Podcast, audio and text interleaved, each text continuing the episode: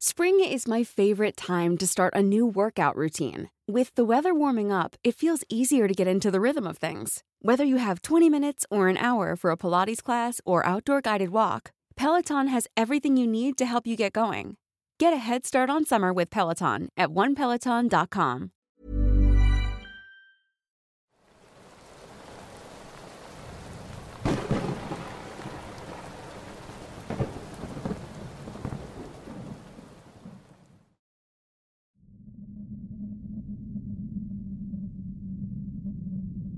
Mi abuelo creció en el campo, rodeado por vasta tierra boscosa. Cuando tenía como 35 años, salió con uno de sus hijos, mi tío, para enseñarlo a cazar y andar por los alrededores sin perderse. Caminaron por varios minutos adentrándose en la maleza, lo suficiente lejos del rancho, y una vez encontrando la zona en la que cazarían, pararon a descansar. Estábamos caminando por los alrededores en busca de alguna presa. Desconozco la hora, pero ya había anochecido, cuando de un momento a otro perdí de vista a tu tío. No podía haber ido lejos, pero la sierra es traicionera, hijo. Trataba de no perder la paciencia y en un momento lo escuché gritar. Sin perder el tiempo corrí mientras le decía que no dejara de gritar para localizarlo más rápido y a pesar de que sabía dónde estaba, no pude evitar sentir miedo. Su tono de voz se escuchaba desesperado. Gritaba de una manera que se clavaba dentro de mí, dejándome una gran inquietud. El camino lo sentí como una eternidad, pero finalmente lo alcancé. Estaba parado en el borde de un barranco mirando hacia la maleza. Apenas llegué, me miró con una expresión de terror y me dijo, hay un anciano que necesita ayuda. Tiene rato gritando. El comentario me tomó por sorpresa, pues en aquel entonces y hasta la fecha, el pueblo no tiene muchos habitantes, además de que estábamos lo suficiente lejos de cualquier propiedad. Pero, cuando estaba por decirle a tu tío que no pasaba nada, un grito nos interrumpió. Ayuda.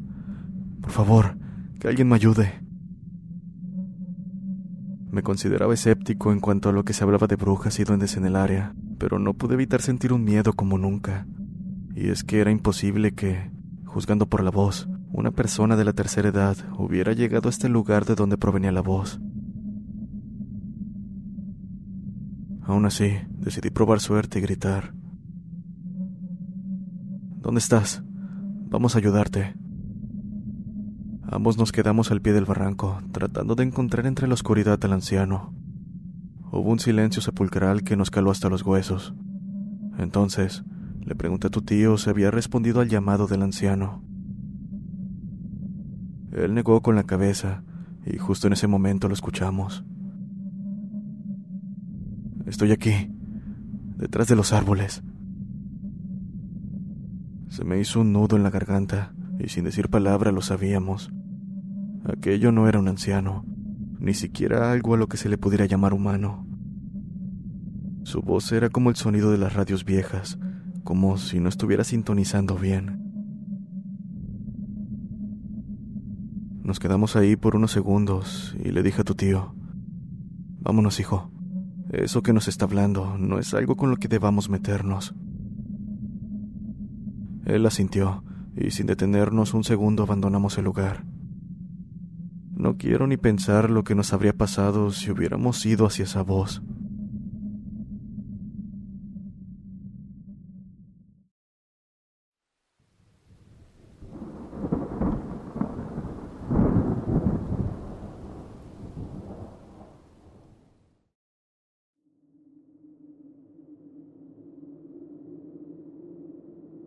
Hola, soy seguidor tuyo desde hace un año. Te envío esta historia que mi abuelo me contó. Esto le ocurrió cuando era joven y dice que es algo que no ha podido olvidar. En aquel entonces solía ir mucho de fiesta con mis amigos. En una de tantas me encontraba lejos de casa. Uno de mis amigos tenía una moto, así que el camino no fue problema. Eran las once y media de la noche y todos en la fiesta ya se estaban retirando. Por supuesto, tuvimos que hacer lo mismo, y un poco entonados subimos a la moto y emprendimos el regreso. Mi amigo, quien manejaba, era el que más borracho estaba de los dos, y como yo también lo estaba, no me di cuenta de que había tomado el camino incorrecto, que nos llevó a un terreno abandonado. Para este punto ya era la una de la mañana, por lo que me urgía llegar a casa, pues estaba seguro de que mis padres me matarían. Pero mi amigo terminó convenciéndome de quedarme un rato a fumar un cigarrillo. Vamos, hay que quedarnos un rato en esa piedra frente al barranco, para descansar un rato, mencionó. Estábamos fumando y platicando cuando empecé a escuchar voces, más bien susurros provenientes del monte en todas direcciones. Mi amigo poco tardó en escuchar aquello, pues asustado me preguntó si escuchaba lo mismo, pero no pude responder a su pregunta, porque en ese momento escuchamos el chillido de un cerdo. La verdad es que no estoy seguro si era eso. Es lo único con lo que lo puedo asociar. El grito se prolongó por un minuto, escuchándose cada vez más grotesco a cada segundo, hasta que cesó de manera abrupta. Estábamos tan asustados como para salir corriendo dejando todo atrás. Habían pasado un par de minutos y las voces continuaban. Era un lugar completamente abandonado, por lo que no había manera de que siquiera hubiese gente cerca. A saber qué tan lejos estaba la siguiente casa. Hasta la borrachera se nos bajó del susto, así que temblando nos subimos a la moto, y apenas se encendió mi amigo dijo, Vámonos, vámonos o nos va a llevar el diablo. Al día siguiente regresamos al lugar para ver de dónde pudieron haber salido esas voces y el chillido, pero por más que buscamos no encontramos nada. Hasta la fecha, no sé qué fue aquello, pero estoy seguro de que no era algo de este mundo.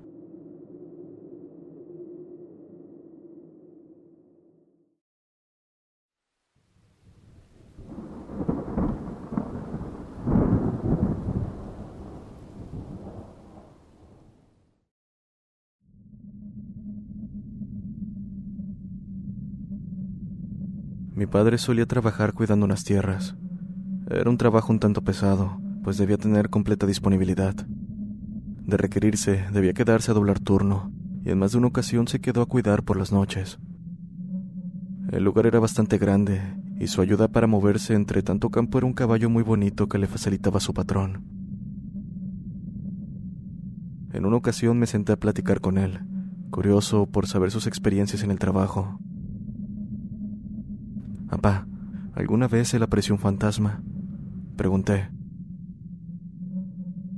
Sí, fue solo una vez, pero fue suficiente para hacerme querer renunciar. En aquella ocasión me quedé a cuidar por la noche debido a la falta de personal. Sería una noche larga, pero la paga era buena, así que lo valía. Y la verdad es que, al ser un lugar retirado, era extraño ver a alguien merodeando las tierras, por lo que generalmente la noche transcurría sin problema. Sin más, ensillé mi caballo y me dispuse a dar el recorrido habitual. Todo sin novedad, como de costumbre, hasta que llegué a un riachuelo cercano. Ahí comencé a escuchar un siseo proveniente del otro lado. Era tenue, y en cierto punto se confundía con el sonido del agua, pero indiscutiblemente aquel sonido era el de una persona llamándome. Me detuve sin bajarme del caballo y saqué mi linterna para ver quién estaba del otro lado pero en cuanto la encendí, el siseo se detuvo. Di un vistazo a los alrededores y al no tener nada la apagué nuevamente. En ese momento el siseo volvió. No ocupé pensarlo dos veces.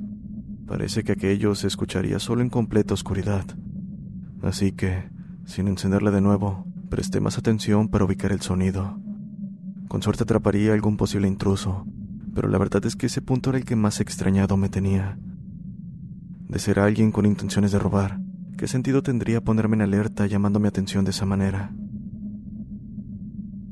En fin, estuve atento por el próximo minuto, pero por más que lo hacía no podía dar con la fuente del sonido. La situación era demasiado extraña, así que me di media vuelta con mi caballo para irme. Pero fue ese el momento en el que el sisio se detuvo y juro que vi con el rabillo del ojo antes de girarme una figura blanca parada detrás de mí. Volté inmediatamente desenfundando mi arma, gritando que dispararía, pero detrás de mí no había nadie. Un escalofrío recorrió mi espalda y pensé que lo mejor era largarme de ahí.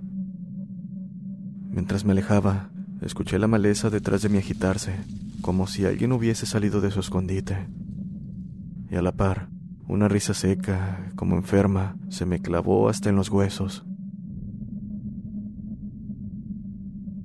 No le conté de esto a nadie, mucho menos a mi patrón, por miedo a que me despidiera pensando que estaba loco. Pero esto en verdad ocurrió, y quién sabe a cuántos más les ha ocurrido lo mismo.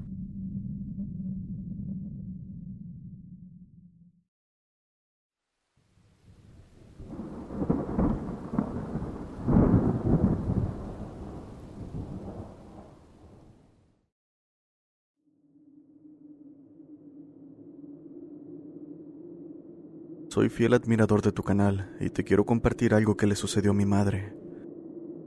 Todo pasó en el año de 1999, en Río Verde, San Luis Potosí, México, en una comunidad llamada Ciudad Fernández. Esta es su historia. Cabe destacar que para este punto yo me encontraba recién casada y embarazada de mi primer hijo. Mi pareja y yo llegamos a vivir una especie de vecindad, con cuartos muy viejos y descuidados. Desde el primer día que llegamos a ese lugar se sentía un ambiente pesado, tétrico, no sé cómo describirlo realmente, y como si de hacer el ambiente más extraño se tratase. El A lot can happen in the next three years. Like a chatbot may be your new best friend. But what won't change? Needing health insurance. United Healthcare Tri Term Medical Plans are available for these changing times. Underwritten by Golden Rule Insurance Company, they offer budget friendly, flexible coverage for people who are in between jobs or missed open enrollment. The plans last nearly three years in some states, with access to a nationwide network of doctors and hospitals. So, for whatever tomorrow brings, United Healthcare Tri Term Medical Plans may be for you. Learn more at uh1.com. I'm Sandra, and I'm just the professional your small business was looking for. But you didn't hire me because you didn't use LinkedIn jobs. LinkedIn has professionals you can't find anywhere else, including those who aren't actively looking for a new job but might be open to the perfect role, like me. In a given month, over 70% of LinkedIn users don't visit other leading job sites. So if you're not looking on LinkedIn, you'll miss out on great candidates like Sandra. Start hiring professionals like a professional. Post your free job on linkedin.com/people today. Rentero, una persona de edad avanzada, me comentó desde el primer día. Nunca salga en la noche, señora, sin importar el motivo. Es mejor que no lo haga. Esto llamó mi atención, pero en su momento no le tomé importancia. Mi pareja en ese entonces se desempeñaba como veladora en un terreno, por lo tanto, todas las noches me quedaba sola. Fue en una de esas noches que en plena madrugada empecé a escuchar que a lo lejos venía una carreta tirada por caballos de raza grande. Esto lo digo porque se sentía como temblaba el suelo con sus pisadas. Se acercó lentamente hasta detenerse justo en el ventanal del cuarto donde me encontraba. Ahí se quedó por quién sabe cuánto tiempo, pues cuando menos lo esperé me había quedado dormida. Esto pasaba casi todas las noches, y aunque por mi mente pasaba abrir la ventana y ver qué era lo que estaba afuera, nunca pude hacerlo. Las primeras noches fue extraño, pero pasable por así decirlo. Sin embargo, el miedo me comenzó a invadir hasta que fue suficiente para que no quisiera ni moverme cada que la escuchaba. Y es que no solo era eso, pues a mi mente llegaban aquellas palabras que me dijo el rentero. Nunca salir de noche, por ningún motivo. La situación continuó por varios días, lo que me hizo preguntarle a los vecinos si ellos también escuchaban la carreta que pasaba cada noche. Pero nada, era como si solo yo la pudiera escuchar. Esto no era lo único extraño que pasaba en ese lugar. Los días se sentían muy largos, no sé si me explico, y el cuarto que habitaba siempre estaba lleno de moscas. No importa qué hiciera para eliminarlas, siempre estaba lleno. Lo comento porque no sé si de alguna manera esté relacionado con lo que ocurría dentro de la habitación. Fue probablemente un par de semanas después que comencé a prestar especial atención a una esquina. A altas horas de la noche la iluminación era escasa, pero podía ver una sombra en cuclillas. Desde el primer día que la vi, traté de ignorarla volteando hacia otro lado o haciéndome la dormida hasta lograrlo. Pero aquella sombra no solo se quedaba inmóvil como lo hacía al principio, pronto comenzó a caminar de un lado a otro por toda la habitación, y en algunas ocasiones se detenía a mi lado, dando la impresión de que, si por alguna razón volteara a verla, estaría de pie, mirándome. Por supuesto, en ningún momento lo hice, solo me quedaba acostada muerta de miedo rezando lo que me sabía para que aquello se fuera. Confieso que en todo el tiempo que viví en ese lugar nunca pude conciliar el sueño. La situación estaba acabando poco a poco conmigo. El solo hecho de ver cómo anochecía y saber que tenía que lidiar con eso me aterraba. Fue en este punto que decidí investigar con los vecinos qué había sucedido en ese cuarto antes de que yo llegara, y me enteré que años atrás vivió un joven, quien se ahorcó en esa habitación. Asumí que la sombra que miraba en la esquina era el alma de ese joven, que al no poder descansar en paz, deambulaba y repetía los últimos pasos que dio en vida. De la carreta nunca pude averiguar algo, pero me recomendaron que prendiera una veladora, le rezara un novenario y que al final de cada rosario hiciera mi petición. Así lo hice. Vete, no me molestes, yo no tengo la culpa de lo que hiciste. Vete, por favor decía.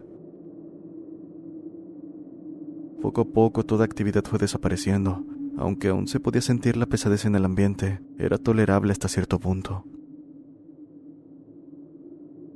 Después de mucha insistencia, mi pareja accedió a que nos mudáramos a otro lugar. El solo hecho de acordarme hace que se me erice la piel, y la verdad es que esto que viví no se lo deseo a nadie.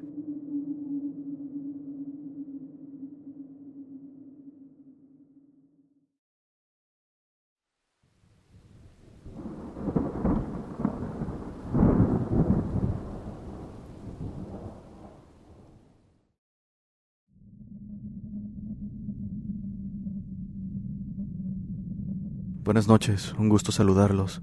Soy Edwin del Salvador. Me gustaría compartir algunas experiencias extrañas que nos sucedieron a mi padre y a mí. La primera fue cuando estudiaba enfermería en un hospital del Salvador, donde según las historias, todos los años tiene que morir por suicidio dentro del hospital una persona. Un día, mientras realizaba mis prácticas de enfermería y platicaba con un paciente, este me dijo que por la noche había llegado una mujer de apariencia extraña a señalar a los pacientes que estaban en el cubículo. Una a una señaló las camas. La primera que señaló fue la mía, después la once, catorce, diecisiete. El único al que no señaló fue el de la cama quince, que era el que más grave estaba. Esa mujer es la muerte, mencionó. También me dijo que el orden en el que los había señalado era el orden en que iban a morir. Lo extraño fue que al día siguiente murió el señor que me contó esto, y así sucesivamente cada uno de los números que mencionó.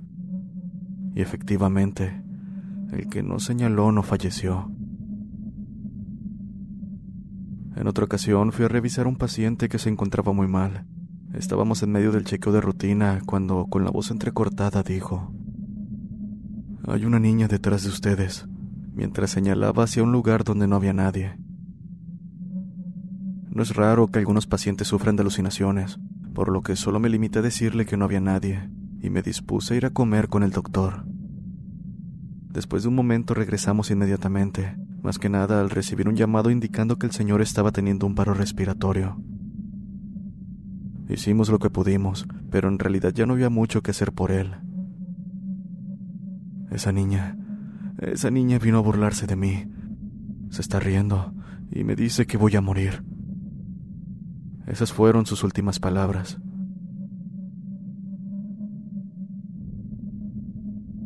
Cuando era joven, entre 16 y 17 años, me gustaba escuchar música fuerte, rock pesado. Éramos un total de seis que estábamos en un grupo, y a cada uno de nosotros nos sucedieron cosas extrañas desde apariciones de la mujer de blanco hasta espectros de infantes. Por mi parte, me ocurrió lo segundo. El primer suceso fue mientras dormía en casa de una tía. Me levanté a las dos de la mañana cuando escuché el llanto de un niño. Fue tan escalofriante que hasta la fecha me congela la sangre del miedo. Sin hacer ruido regresé a la cama, me arropé de pies a cabeza boca abajo y apenas lo hice, alguien se acostó a mi lado, en la misma cama. Comenzó a respirar pesadamente y de momentos parecía ahogarse. Esto continuó por unos minutos en los que no me atreví a voltear ni una sola vez. Vaya, ni siquiera moverme un centímetro. Hasta la respiración contenía por miedo a lo que sea que estuviera a mi lado. Después, toda pesadez, así como la presencia de aquella cosa desapareció. La segunda vez ocurrió en casa de mis padres. Me quedé dormido en la hamaca y cuando desperté vi a un niño escribiendo con la mano izquierda sentado. De pronto, como si hubiese notado mi presencia, se puso de pie y giró en mi dirección. Cerré los ojos casi al instante por el miedo y me mantuve inmóvil en la hamaca. Por su parte, el niño dio dos vueltas alrededor de la hamaca mientras respiraba pesadamente, ahogándose en algunas ocasiones, justo como lo hacía quien se había acostado a mi lado. La situación no duró tanto como la noche anterior. Fue en cuestión de segundos que dejé de escucharlo y gracias a Dios no se acercó lo suficiente a mí. He tenido varias experiencias con este tipo de seres, pero la más fuerte que me ocurrió fue cuando al regresar de la universidad como a las 8 de la noche, me encontré en una quebrada una niña de un aproximado de 8 años, con vestido azul, con un rostro casi como si no tuviera nada más que piel cubriéndolo. Apenas me notó, volteó hacia mí y comenzó a caminar sin mover los pies, como si estuviera flotando. Después simplemente desapareció. Llegué a casa llorando por el susto, y al verme, y más que nada por tener un historial, por así decirlo, con este tipo de situaciones, mis padres no soportaron y me hicieron una limpia.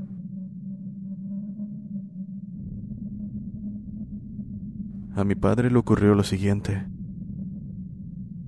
Cuando era joven comentaba que iba de regreso como a las nueve de la noche a casa de su madre para descansar. Cuando llegó a casa había una mujer de blanco recostada en un árbol de mango. Estaba llorando desconsoladamente. Debido al miedo, mi padre no pudo abrir la puerta para entrar y casi se desmaya, pues a juzgar por su aspecto, aquella mujer no era alguien que pertenecía al mundo de los vivos. Era pálida, casi como si pudiera ver a través de ella.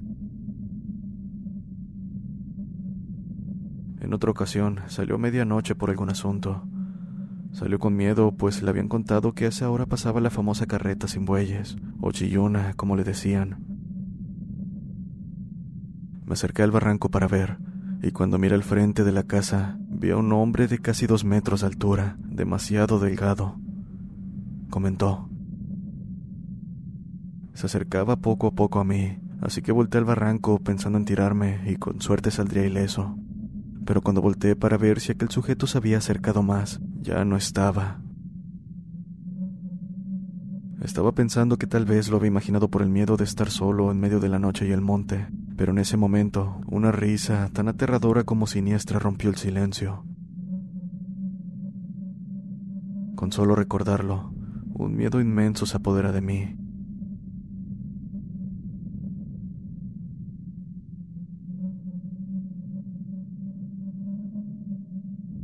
Los invito a seguir a Voces del Abismo en todas las redes sociales. Los enlaces se encuentran en la descripción. Tu apoyo es muy importante.